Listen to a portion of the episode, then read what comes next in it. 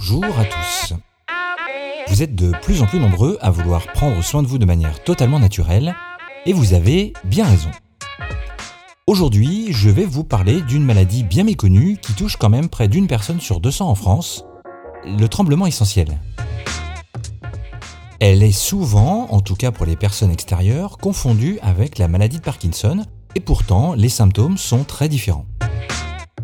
En effet, bien qu'on observe des tremblements au repos chez les malades atteints de Parkinson, les tremblements essentiels sont quant à eux provoqués par l'action. Bon, en gros, si vous posez la main, bah ça tremble plus, et à l'inverse, dès que vous bougez, ça retremble.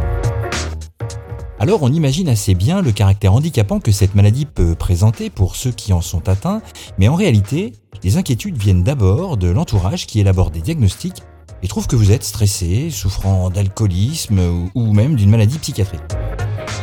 Comme elle est méconnue, la pression psychologique et sociale du regard extérieur sur cette maladie pèse relativement lourd et c'est la raison pour laquelle j'ai trouvé utile d'en parler ici. Pouvant apparaître dès l'enfance, ces mécanismes sont encore mal connus. La médecine avance doucement, mais il semble que les cellules de Purkinje, produites à l'intérieur du cervelet et jouant un rôle sur la maîtrise de la motricité et la précision, en soient responsables. Une autre piste récente la considère comme une maladie dite familiale, c'est-à-dire héréditaire, est due à une modification du code génétique d'un gène du chromosome 3, mais seulement dans 50% des cas identifiés. Évidemment, cela rend le travail des médecins compliqué dans la phase de diagnostic, puisque comme il n'y a pas à proprement parler de diagnostic spécifique, ils sont obligés de réaliser des tests d'action, des tests posturaux, et surtout d'éliminer les autres causes probables de tremblement en sollicitant un spécialiste comme un neurologue, afin d'éliminer les effets indésirables d'un médicament par exemple, l'alcoolisme, une maladie thyroïdienne ou la maladie de Parkinson. Du coup, s'il ne reste que les tremblements, euh, il s'agit de tremblements essentiels. Alors bien que cette maladie évolue sans que l'on puisse la stopper, on peut très bien vivre avec elle. Les messages ne circulant pas correctement entre le cervelet, le thalamus et le tronc cérébral, des traitements empiriques utilisant des anxiolytiques, des bêta-bloquants ou encore des antiépileptiques pour réduire l'amplitude des mouvements musculaires sont parfois prescrits pour tenter d'endiguer cette maladie qui s'aggrave avec l'âge. Bon ok, euh, certains sont quand même obligés de changer de métier, on imagine assez mal un dentiste ou un chirurgien atteint d'une telle maladie, mais pour autant, elle n'évoluera pas vers le décès du patient ni vers une paralysie totale. Elle peut malgré tout, dans 25% des cas, vous rendre inapte au travail ou à une vie autonome. La médecine ne pouvant pour l'heure pas stopper ou inverser le processus, elle se concentre sur la meilleure manière de rendre la vie du patient plus facile.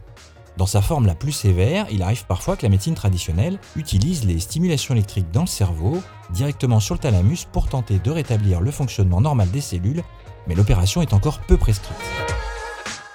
Et la réflexologie dans tout ça?